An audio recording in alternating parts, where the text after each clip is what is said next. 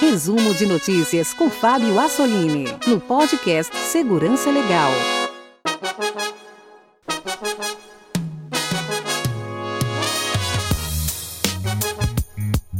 Bem-vindos a mais um resumo de notícias no podcast Segurança Legal, edição 220, gravada em 8 de novembro de 2019. Essa é a nossa curadoria de notícias. Para você que não teve tempo de acompanhar o noticiário, aqui nós selecionamos e comentamos as notícias mais importantes da área.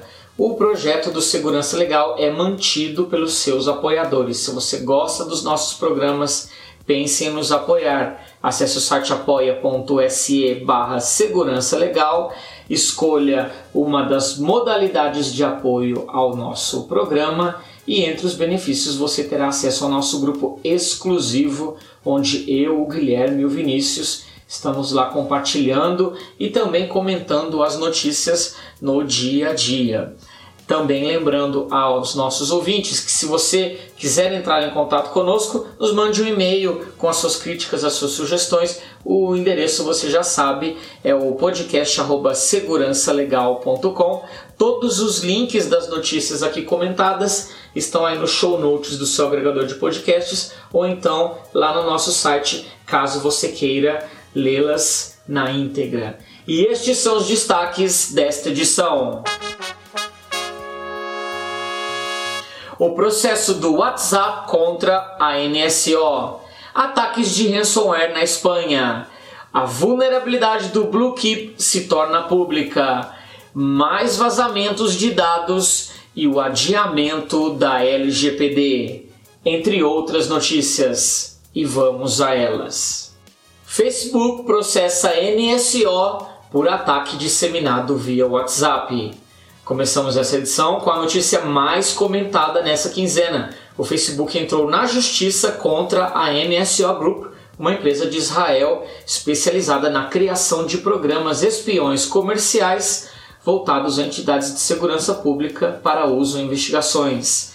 A rede social alega que a companhia violou os termos de uso do WhatsApp ao enviar códigos maliciosos a 1.400 usuários entre abril e maio desse ano usando para isso uma vulnerabilidade no recebimento de chamadas do aplicativo. A ação foi ajuizada em um tribunal do estado da Califórnia, nos Estados Unidos, na última terça-feira, dia 29. Segundo o Facebook, a corte, a corte tem jurisdição sobre o tema porque a NSO Group recebeu financiamento da Westbridge, que é uma empresa norte-americana, e algumas das vítimas desse ataque são residentes no estado da Califórnia. O Facebook destacou também que seus próprios escritórios e servidores se localizam na Califórnia. A ação afirma que a NSO se aproveitou de uma brecha no sistema de chamadas de vídeos do WhatsApp para atacar celulares e instalar programas espiões nos aparelhos vulneráveis. Cerca de 1.400 usuários foram atacados. A falha em questão foi corrigida em maio, quando o WhatsApp divulgou um alerta orientando que seus usuários atualizassem o aplicativo.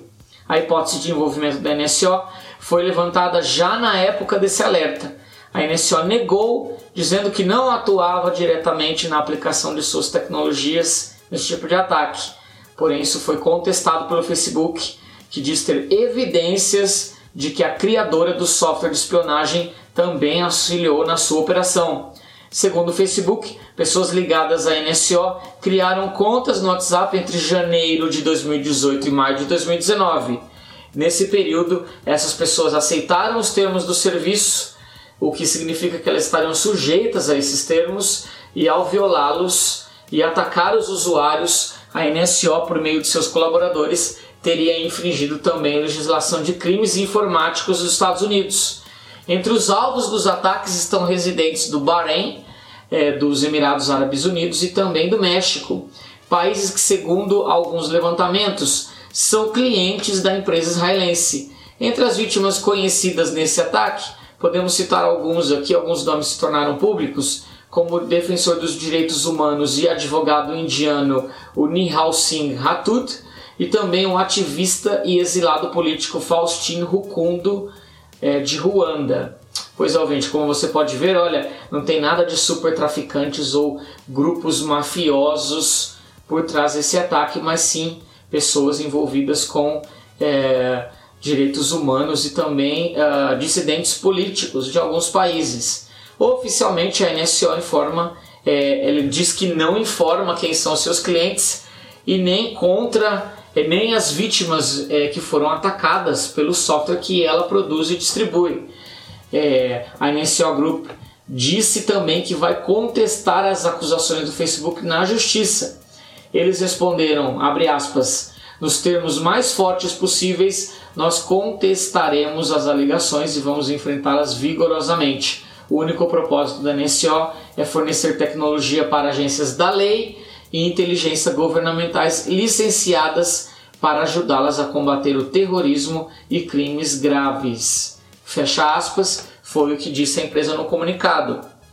Olha, empresas como a NSO desenvolvem essas ferramentas é, de espionagem avançadas, entre elas o Pegasus. E não se sabe exatamente é, quem são os clientes dessas ferramentas, mas os casos registrados muitas vezes envolvem a exploração de mensagens com contas falsas ou vulnerabilidades em softwares e serviços para facilitar a instalação dos programas espiões. O WhatsApp alega que obteve informações que indicam o envolvimento da empresa nesses ataques. É, quem disse isso foi o Will Cathard, que ele é uh, um dos diretores do WhatsApp, num artigo publicado no jornal americano Washington Post, onde ele detalhou o processo. E outra reação interessante do Facebook foi, depois que o caso se tornou público, foi bastante comentado na imprensa, o Facebook resolveu deletar as contas dos funcionários da NSO no Facebook então, os funcionários da empresa que se identificavam como tal tiveram as suas contas pessoais apagadas lá no Facebook. Olha, essa será uma longa batalha jurídica e o desenrolar disso será algo bastante interessante de acompanhar. Empresas espanholas são afetadas por ataque de ransomware.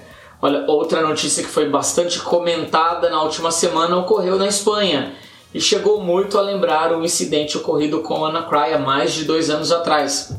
Duas das maiores companhias espanholas, a rede de rádios da Cadena Ser e também a Everest, que é uma empresa de TI que terceiriza serviços para um monte de empresas lá na Espanha, eles se tornaram vítimas de um ataque de ransomware. É, no, caso, uh, no caso da Everest, a invasão começou na segunda-feira, dia 4, e segundo um jornal espanhol ABC, os indícios apontam que o ransomware que afetou a empresa foi o Bitpaymer.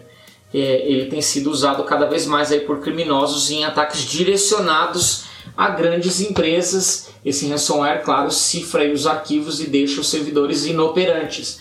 Já a cadena Cero, o ataque foi um pouco diferente, uma vez que o ransomware que atacou a estação de rádio ainda não foi reconhecido Uh, o Instituto Nacional de Cibersegurança, isso existe lá na Espanha, é o INCIB, que é um instituto muito bom.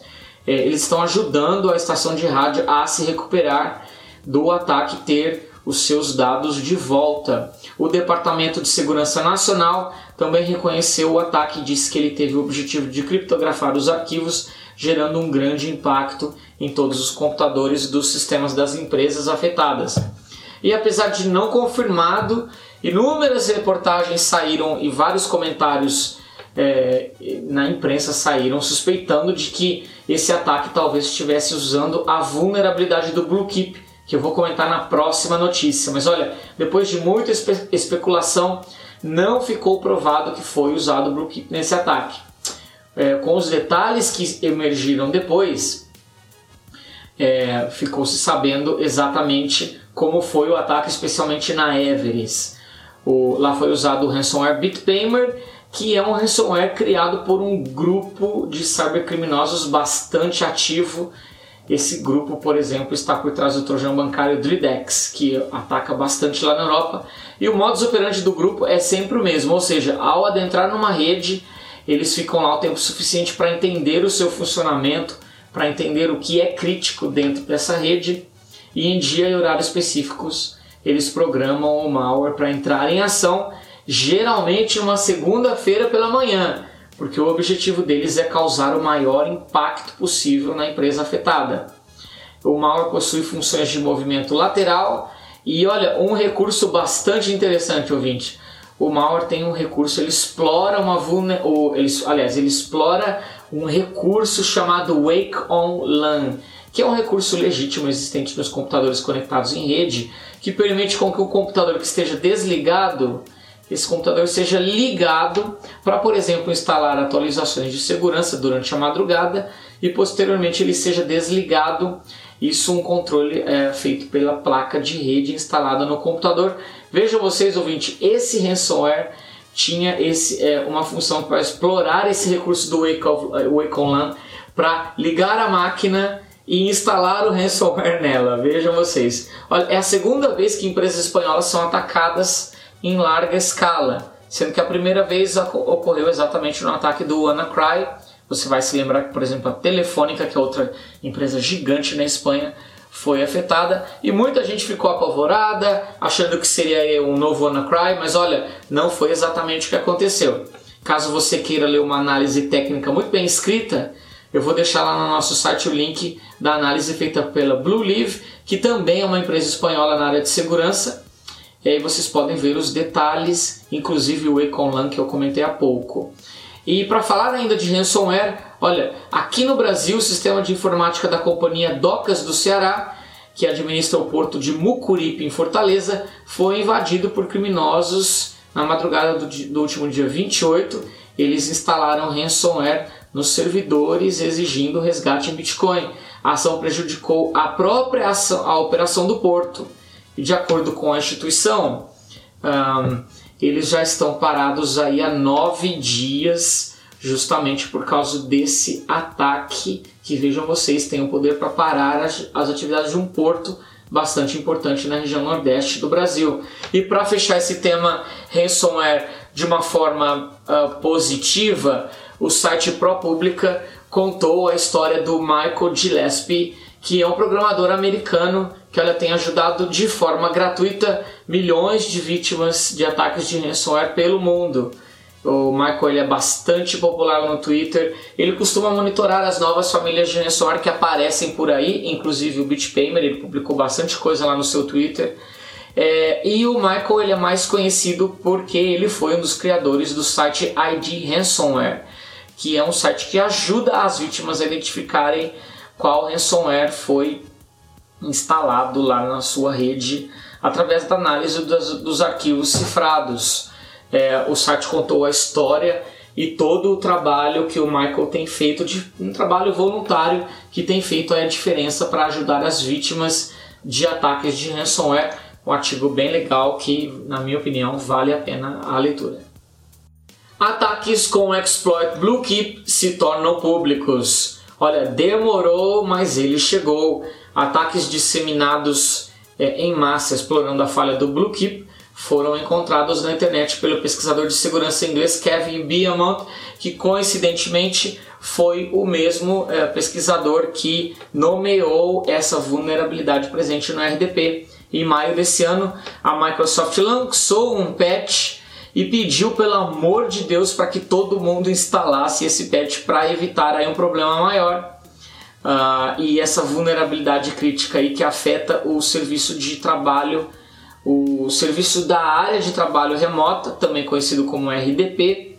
Uh, ah, não só a Microsoft, mas várias agências governamentais, entre elas a própria NSA, incentivou as empresas e as pessoas pedindo para que elas instalassem uh, essa correção dessa vulnerabilidade, o CVE 2019-0708, que corrigia justamente essa vulnerabilidade no RDP, que depois foi nomeada como Bluekeep. Pois bem, desde maio nós estávamos esperando que aparecesse um ataque em massa para explorar essa vulnerabilidade. Inclusive, uma empresa americana chegou a dizer que uh, conseguiu uh, encontrar essa vulnerabilidade estava vendendo ela para empresas interessadas, claro, pagando aí alguns milhões de dólares. E desde então todos esperavam que um, esse dia chegasse. E olha, ouvinte, ele chegou.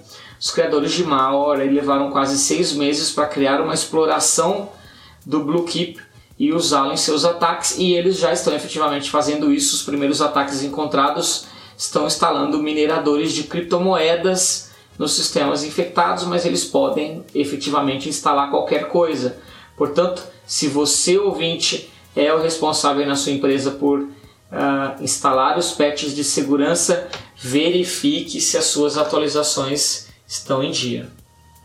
Pois é, ouvinte, como não poderia deixar de faltar em todas as edições do nosso resumo de notícias, vamos agora ao bloco onde nós vamos falar sobre vazamento de dados. Vários incidentes entre a última edição é, e esses dias que eu gostaria de comentar rapidamente com vocês. Primeiro deles, empresa colombiana expõe mais de 2 milhões de registros pessoais. A empresa Mensarreiros Urbanos, que é um tipo de rap colombiano, deixou um servidor Elasticsearch exposto e adivinhem só, lá estavam os dados de mais de 2 milhões de clientes dessa empresa, o que inclui aí nome, endereço de e-mail, número de telefone e cédula de identidade colombiana. Próxima notícia: Adobe esquece o Elasticsearch aberto e expõe os dados de mais de 7 milhões de contas de clientes. Pois é, ouvinte, olha quanto Elasticsearch aberto por aí, né? É, próxima notícia de vazamento de dados: a BitMEX teve dados de 30 mil clientes vazados. A BitMEX é uma das maiores plataformas de negociação de criptomoedas do mundo. E olha, é, num incidente sem querer, eles deixaram vazar aí o endereço de e-mails de 30 mil clientes. Mas olha, não foi um Elasticsearch aberto. Não, não foi não. Isso foi, foi uma falha, hum, digamos assim, mais uh, simples. É, em um e-mail enviado aos seus clientes, em vez da empresa colocar o endereço de todo mundo lá no CCO, no cópia oculta, eles colocaram no CC, no cópia carbono, e aí esses 30 mil clientes receberam um e-mail vendo o e-mail de todos os outros clientes. Vejam só que amadorismo, né? Próxima notícia: clientes do Bitcoin Banco têm endereços e saldos vazados na internet. Essa semana, a corretora de criptomoedas, o Bitcoin Banco, entrou na justiça com um pedido de recuperação judicial. E para piorar a situação, olha, foi vazada uma lista é, de clientes e também o saldo que esses clientes tinham é, nesse serviço. E mais uma notícia sobre vazamento. Falha de cartórios expõe dados de ao menos um milhão de pais, mães e filhos. Cartórios do estado de São Paulo deixaram expostos na internet quase um milhão de arquivos contendo dados de adultos, crianças e adolescentes. As informações ficaram expostas por pelo menos dois meses. E adivinha qual foi o problema? É, não era um Elasticsearch, ouvinte, olha, era uma instância do AWS mal configurada e aberta para todo mundo, né? E a última notícia aqui no bloco sobre vazamento de dados eu acredito que foi a notícia mais comentada nesses dias, a operadora Vivo expôs dados de 24 milhões de clientes. De acordo com uma denúncia publicada pelo site Olar Digital, é, um grupo de pesquisadores denominados White Hat Brasil informou ao site sobre uma brecha grave de segurança no sistema da Vivo e essa brecha deixou exposto aí os dados de pelo menos 24 milhões de clientes da operadora. Nos dados expostos estavam lá nome completo, endereço, data de nascimento, RG, CPF, e-mail, nome da mãe e até o número de telefone desses usuários, desses clientes. Numa nota soltada à imprensa, a Vivo anunciou que corrigiu essa vulnerabilidade em menos de 3 horas depois que a empresa foi notificada. Mas olha, gente, a história uh, não acaba aí. Tem sempre como, é, sempre há um jeito de deixá-la pior. E vejam vocês uma nova denúncia anônima, também recebida pelo site Olá Digital, foi o site que publicou a primeira notícia. Uh, foi encontrada uma segunda falha presente na API do serviço Meu Vivo Fixo. Uh, e o pior, essa falha aí que foi reportada por um pesquisador anônimo também ao site Olhar Digital, ela, essa falha está exposta há pelo menos 30 dias e está deixando lá exposto o site de todo, os dados de todo mundo. O Procon e a Anatel enviaram cobranças e pediram esclarecimentos à, à Telefônica, dona da Vivo, e ainda segundo o Procon, a empresa pode ser multada em até 10 milhões de reais com base no Código de Defesa do Consumidor. Pois é, ouvinte, nessa altura do campeonato talvez você esteja imaginando, ah, quando a LGPD entrar em vigor, muita empresa será penalizada. Olha, não é bem isso. Um projeto de lei visa adiar a vigência da LGPD. Esse novo projeto, o projeto 5762-2019, apresentado pelo deputado federal Carlos Bezerra, do MDB do Mato Grosso, foi dada entrada na Câmara propondo adiar justamente a vigência da LGPD no prazo de dois anos. Portanto, a lei entraria em vigor apenas em 15 de agosto de 2022. O principal argumento do, do deputado foi, foi justamente a falta de tempo das empresas para se adequarem à lei. Nas considerações do deputado, ele alegou que uma pesquisa recente feita com 143 empresas, a maioria delas de grande porte, essa pesquisa indicou que apenas 17% dessas empresas dispõem de iniciativas concretas ou já implementadas para estar em conformidade à nova lei. É, disse o deputado, aspas, se nem mesmo as grandes corporações já estão preparadas para lidar com os desafios da LGPD, para as pequenas empresas o quadro certamente inspira ainda mais preocupação, sobretudo neste momento de grave turbulência econômica que o Brasil atravessa hoje. Fecha aspas. Mas olha, sabe o que é pior, ouvinte?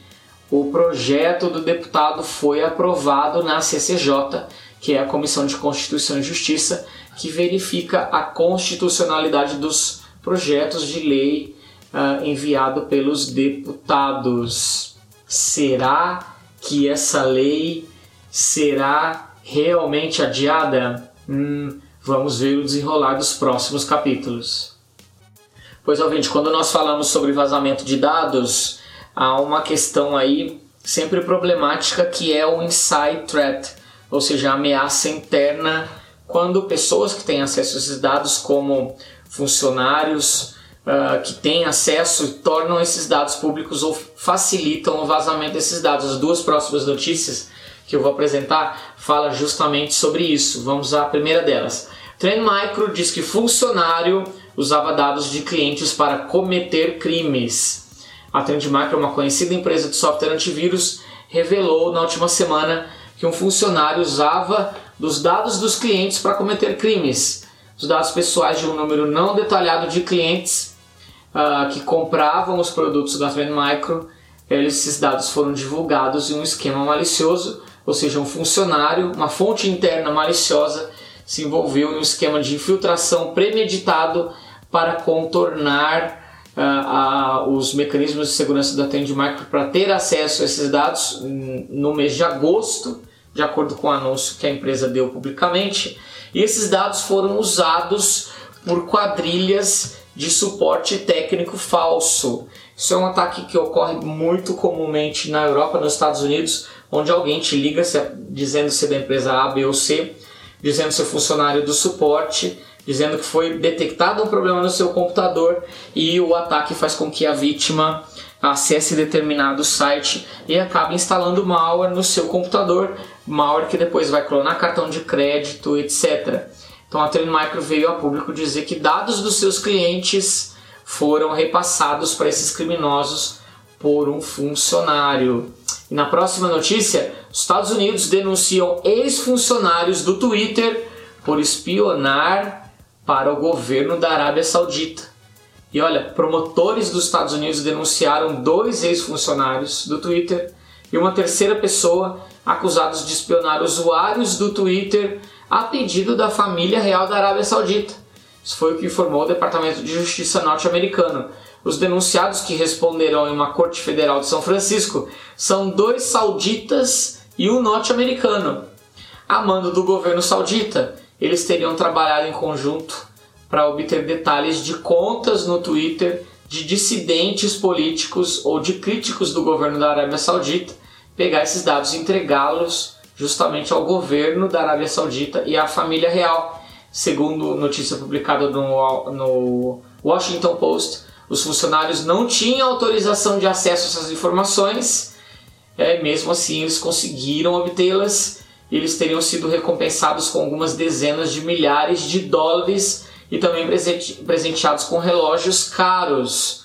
Entre as contas espionadas estava de um jornalista com mais de um milhão de seguidores e outros críticos do regime da família Bin Salman, que governa a Arábia Saudita já por muitos anos. Pois é, ouvinte, vamos dar uma, uma pausa agora com tantas notícias pesadas, não? É, vamos ao bloco de rapidinhas, vamos algumas notícias aqui interessantes. Primeira delas, 20 anos de CVE. Não sei se você ouvinte conhece, mas a CVE é um site, um sistema criado pela Mitre Corporation lá nos Estados Unidos. Uh, é uma base de dados gigantesca de vulnerabilidades de software. E esse sistema está completando 20 anos. A primeira vulnerabilidade foi publicada em 1999 uh, e era uma falha no protocolo TCP/IP. Nesses 20 anos foram catalogadas mais de 125 mil vulnerabilidades. Olha, é muito bug, tem muito programador aí é, criando bug nos seus softwares, né? Próxima notícia aqui das rapidinhas: governo argentino aprova plano de prevenção de delitos informáticos. Esse plano do governo argentino eles visam aprovar leis para criminalizar e penalizar de forma mais adequada crimes cibernéticos, além de criar uma entidade nacional para ajudar os cidadãos a lidar com esses incidentes. Próxima notícia: grupo de ciberespionagem chinês atacou operadoras querendo roubar SMS. Olha só, poucas pessoas hoje no mundo mandam SMS, a maioria de nós estamos no WhatsApp ou no caso da China no QQ e outros softwares lá que são muito populares no país. Pois bem, o objetivo de espionagem desse grupo era monitorar algumas palavras específicas enviadas em SMS e, claro, roubar os códigos de dupla autenticação para assim hackear contas de pessoas importantes. Problema desses códigos recebidos por SMS, né? Próxima notícia: Microsoft investe 78 milhões de dólares em uma startup que espiona palestinos. A startup Nvision, que produz software de reconhecimento facial e é sediada em Israel, é, tem como carro-chefe dos produtos aí da empresa um programa chamado, chamado Better Tomorrow, que possibilita a identificação de pessoas de forma rápida e precisa, mesmo que ela esteja em multidões. É um software de reconhecimento facial que pode identificar mesmo que você esteja aí em multidões. E a última notícia aqui do nosso bloco de rapidinhas: falha Zero Day no Chrome era usada em ataques de espionagem. Essa falha descoberta pela Kaspersky era uma falha multiplataforma. Vejam vocês que interessante. Afetava o navegador Chrome nos três sistemas operacionais, no Windows, no Linux e no Mac. Já foi corrigida pelo Google de forma bem rápida, mas esse é o problema de você ter um navegador é líder de mercado. Uma vulnerabilidade nele afeta muita gente em muitas plataformas. Cidade na Bélgica monitora visitantes através da rede móvel. E você ouvinte, o que você acha de ser espionado pela sua operadora móvel? Olha, a cidade belga de Kortrijk, no estado de Flandres Ocidental, está justamente usando os dados fornecidos por uma empresa de telefonia móvel local para contar o número de pessoas presentes na cidade de onde elas vêm. E ainda mais preocupante, é uma emissora um, de TV local informou que as autoridades da cidade estão cruzando esses dados com bancos de dados de compras de cartões de crédito. A cidade é um destino turístico muito popular. Para vocês terem ideia, entre julho e agosto desse ano, a cidade recebeu quase 800 mil visitantes que dá uma média de 20 mil visitas, visitantes por dia. Segundo a notícia, a cidade está pagando 40 mil euros por ano para a empresa de telefonia Proximus para saber quantas pessoas estão na cidade e em quais lugares da cidade elas estão transitando, né? É, os dados coletados é, são coletados uma vez a cada três meses e são utilizados para é, melhorar as campanhas de marketing de turismo e também para ajudar o comércio, porque os dados fornecidos pela empresa, a, a, a prefeitura dessa cidade quer cruzá-los com dados de compras da Visa e da Mastercard para saber, por exemplo, onde as pessoas estão andando e gastando. E olha, se você acha, ouvinte, que isso é invasivo, é, outras cidades estão tendo, outros governos estão tendo a mesma ideia. É o caso, por exemplo, é, do IBGE espanhol, o Instituto Nacional de Estatística, ele planejou ou ele tornou público dizendo que nesse ano eles vão usar as redes móveis para fazer uma contagem dos cidadãos, porque é bem provável que todo mundo tenha pelo menos um smartphone conectado, não? Às operadoras e esse instituto espanhol é, comentou que vai fazer uma, um, um teste de contagem da população usando justamente as redes móveis, as três grandes redes móveis presentes na Espanha. É, e para tornar tudo ainda, ainda mais invasivo, olha, veja o que está acontecendo na China. Um sistema de reconhecimento facial chinês tem sido usado para desencorajar pequenas violações de trânsito. Atravessar a rua quando não deveria basta para que a sua foto com o seu nome e o seu número do cartão de identificação de cidadão apareça num telão bem grande para que todos vejam que você tentou atravessar a rua fora da faixa.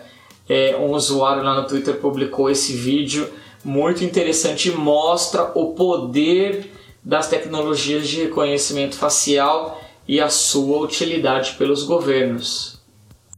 Operação 404. Polícia faz ação contra pirataria no Brasil. Polícia Civil, sob determinação do Ministério da Justiça e Segurança Pública, realizou na última semana uma operação de combate à pirataria no Brasil. O objetivo aí da operação é reduzir a presença na internet de sites de download e aplicativos de streaming ilegais que funcionam no país e abastecem redes aí com filmes e séries. Os famosos set-top box aí que muita gente tem comprado e usado para não pagar TV a cabo, né, e assistir conteúdo pirata. Olha, de acordo com a Agência Brasil, 210 sites e 100 aplicativos foram suspensos. Os responsáveis tiveram equipamentos apreendidos e as páginas foram removidas do ar. Os 10 maiores sites desse tipo, uh, desse tipo de conteúdo receberam, de acordo com a investigação, 1,3 bilhão de visitas no ano de 2018 e receberam aí 17 milhões de reais em publicidade. Vejam vocês. Uh, foi estimado aí pela polícia que 4,2 milhões de instalações desse tipo de aparelho de TV é, de sinais aí piratas estão sendo utilizados no Brasil uh, e foi o que a polícia aí agiu nessa operação para tirar tudo isso do ar. Usina nuclear na Índia é alvo de ataque de malware. Olha, ouvinte, um, um argumento muito comum de nós ouvirmos de uh, grandes usinas é, é o tal. Não, não, nosso sistema não está conectado à internet. Pois bem, uma usina de energia nuclear do governo da Índia admitiu que sofreu um ataque de malware em setembro desse ano no entanto, segundo a Corporação de Energia Nuclear da Índia, os sistemas da usina não foram exatamente danificados. De acordo com a NPCIL, uh, os atacantes tinham como alvo o sistema de projeto de energia nuclear de Kudankulam, que fica em Tamil, na região sul da Índia. Aparentemente, os atacantes só tiveram acesso aos computadores do setor administrativo, não conseguiram ter acesso aos processos operacionais nucleares. É, e o mais interessante, ouvinte, é, a, essa usina foi atacada com é, malware coreano. Vejam vocês. E outra notícia relacionada: é, um ataque cibernético, dessa vez a uma usina uh, de energia eólica e solar no estado de Utah, nos Estados Unidos. Eles tiveram a sua rede uh, infectada por malware que levou a um ataque de negação de serviço que fez com que essa, uh, essa usina parasse de funcionar, tivesse suas operações comprometidas. Vejam vocês. Criminosos podem usar NFC para instalar malware em celular Android. Olha, smartphones com Android 8 ou superior contêm uma vulnerabilidade que permite que criminosos instalem código malicioso no aparelho usando o NFC. De acordo com o um relatório da ZDNet, uh, o Google disse que corrigiu essa falha em outubro passado. Portanto, aí, se você ainda não atualizou seu aparelho, olha, faça isso já. É, imagine ter o seu, o seu celular aí infectado por esse e-mail e hoje muita gente deixa o NFC ativo justamente para fazer pagamentos por aproximação que estão se tornando muito populares aqui no Brasil. E ainda falando sobre Android, a Symantec anunciou que o malware está causando, causando muita dor de cabeça aí em donos de Android. Eles descobriram que o malware X-Helper tem uma forte capacidade de evolução e ele se instala no sistema de tal forma que ele sobrevive mesmo a um hard reset. Vejam vocês, a, a, a Symantec detalhou que esse malware ele não causa muitos danos graves. A única ação que ele faz no sistema aí é apresentar pop-ups no campo das notificações, exibindo propagandas, ou seja, ele é um adware. De acordo com a Symantec, 45 mil aparelhos estão infectados e muitos usuários no Reddit foram lá dizendo que fizeram o hard reset do seu aparelho, mas que não resolveu. E olha, para terminar o assunto Android, o Google jogou a toalha e reconheceu que sozinho eles não conseguem barrar os ataques de malware afetando o Android. O Google anunciou nessa semana uma aliança, um projeto chamado App Defense Alliance, onde uh, o Google fez parceria com a fabricante de antivírus ESET, com a Lookout e com a Zimperium, visando melhorar aí as verificações de segurança pelas quais os aplicativos Android passam antes de serem publicados na Play Store. Olha, vamos ver se isso traz resultado porque a situação lá tá, olha, tá bem feia. Roubo de digital em copo de vidro permite desbloquear smartphones. Olha, não é por acaso, ouvinte, que muitas empresas estão abandonando os sistemas de identificação biométrica, porque nós sabemos que mais cedo ou mais tarde esses sistemas podem ser burlados. Como nós vimos recentemente, eu comentei no último resumo, ah, uma consumidora descobriu que ela poderia desbloquear o seu novo Galaxy S10 Plus ah, usando o dedo de qualquer pessoa. Isso porque ah, depois que ela instalou a película eh, no aparelho, o leitor ele não lia corretamente. Então, um novo incidente mostra aí que esse tipo de, de proteção aí presente nos smartphones não é uma, uma boa ideia uma pesquisa feita pelo X-Lab da T-Cent Security, que é uma empresa chinesa. Eles apresentaram no evento uma pesquisa bem interessante. É, alguém pegou num copo de vidro, deixou lá a marca do seu dedo, né, a sua digital. É, eles conseguiram, através de um aplicativo instalado no celular, tirar uma foto dessa digital deixada no copo de vidro e num processo que durou 20 minutos eles conseguiram, é, através dessa foto, criar um dedo de silicone e com isso desbloquear o smartphone das pessoas. Vejam vocês. Então, olha, ouvinte, leve isso em consideração se você quer manter o seu smartphone seguro, é melhor ter senha mesmo. 11 mil comedouros inteligentes estão conectados à internet e vulneráveis a ataques. Olha, gente, se você sempre desconfiou da segurança do tal do IoT, mais um motivo, dar mais um motivo para te mostrar que realmente eles, os fabricantes não estão nem aí com a segurança. Uma pesquisadora russa chamou a atenção ao revelar é, em um vídeo publicado que ela identificou uma série de vulnerabilidades na API e no firmware de um aparelhinho chamado Furry Tail Pet Smart Feeder, que nada mais é do que um comedouro inteligente para cães e gatos. O dispositivo é fabricado pela, é, pela Xiaomi, empresa chinesa, e pode ser importado por 410 reais no AliExpress. Um, e ele tem um aplicativo que você é, permite ao dono controlar a dieta do animal ou em quais é, momentos ele vai comer ou a quantidade que foi comida né, pelo animal. Tem todos esses recursos aí nesse comedouro inteligente. Pois bem, essa pesquisadora descobriu aí brechas de segurança não só no aparelho que ela tinha, mas dos 11 mil comedouros inteligentes espalhados pelo mundo. Vejam vocês. É, claro que não há nenhum outro grande é, problema de segurança, o, o problema maior é, digamos, é o seu cachorro comer um pouco a mais de ração, o que não vem a ser um grande problema, mas olhando por outro ângulo, tem sim aí um problema de segurança.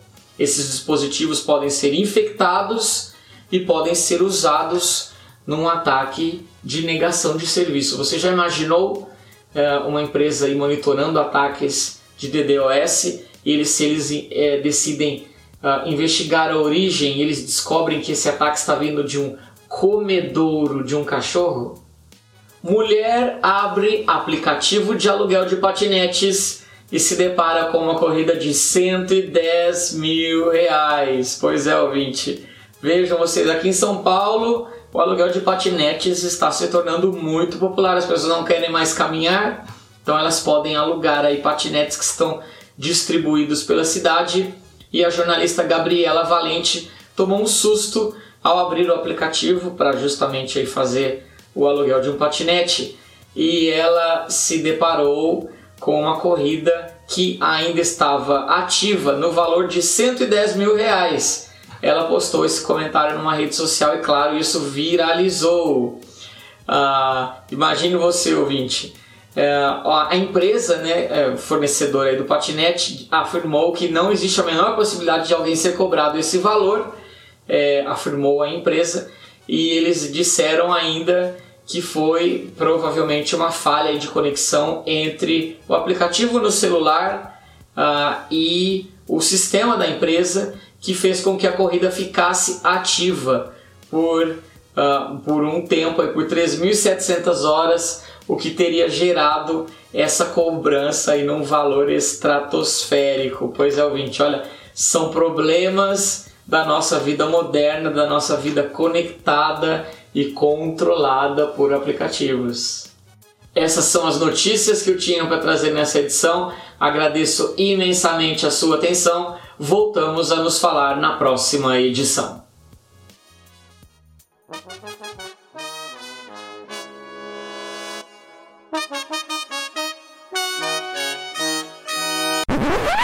É, ouvinte, você ficou até o final? Nossa, que coisa boa! Isso é muito bom quando você ouve até o final e aproveita todo o conteúdo que nós, eu, Guilherme e Vinícius, nos esforçamos para trazer até vocês. E olha, o meu brinde para você que veio até o final hoje é mais conhecimento. Uma pergunta que eu recebo é, normalmente, é uma pergunta bastante comum, é como é que eu aprendo a fazer análise de malware. É um conteúdo técnico que as pessoas buscam, né? e eu é, é, é, algo que eu utilizo muito no meu trabalho no dia a dia. Então, o meu brinde para você que veio até o final hoje é um curso de malware top, muito bom, gratuito e em português. Então, se você não lê inglês, isso não é problema. Esse curso é do glorioso Ronaldo Lima e já foi um curso pago no passado, mas o Ronaldo decidiu no ano passado disponibilizá-lo de forma gratuita. O curso vai desde o básico até uma análise mais avançada. É, e o, o, conhecimento de análise de malware é algo muito útil para você utilizar na empresa onde você trabalha. É um conhecimento realmente útil, onde nós temos hoje muitos arquivos suspeitos aí chegando até nós, não? Então, olha, é, caso você queira estudar esse conteúdo, tem vídeos, tem PDFs, é um conteúdo muito bom lá preparado pelo Ronaldo. É muito fácil para acessá-lo e baixá-lo. O endereço é cursomalware.blogspot.com. Novamente, cursomalware.blogspot.com. Dessa forma eu dou uma dica aí pra, de conhecimento para você que nos prestigiou e veio até o final. Agora sim, muito obrigado por sua atenção, bons estudos, voltamos a nos falar na próxima edição.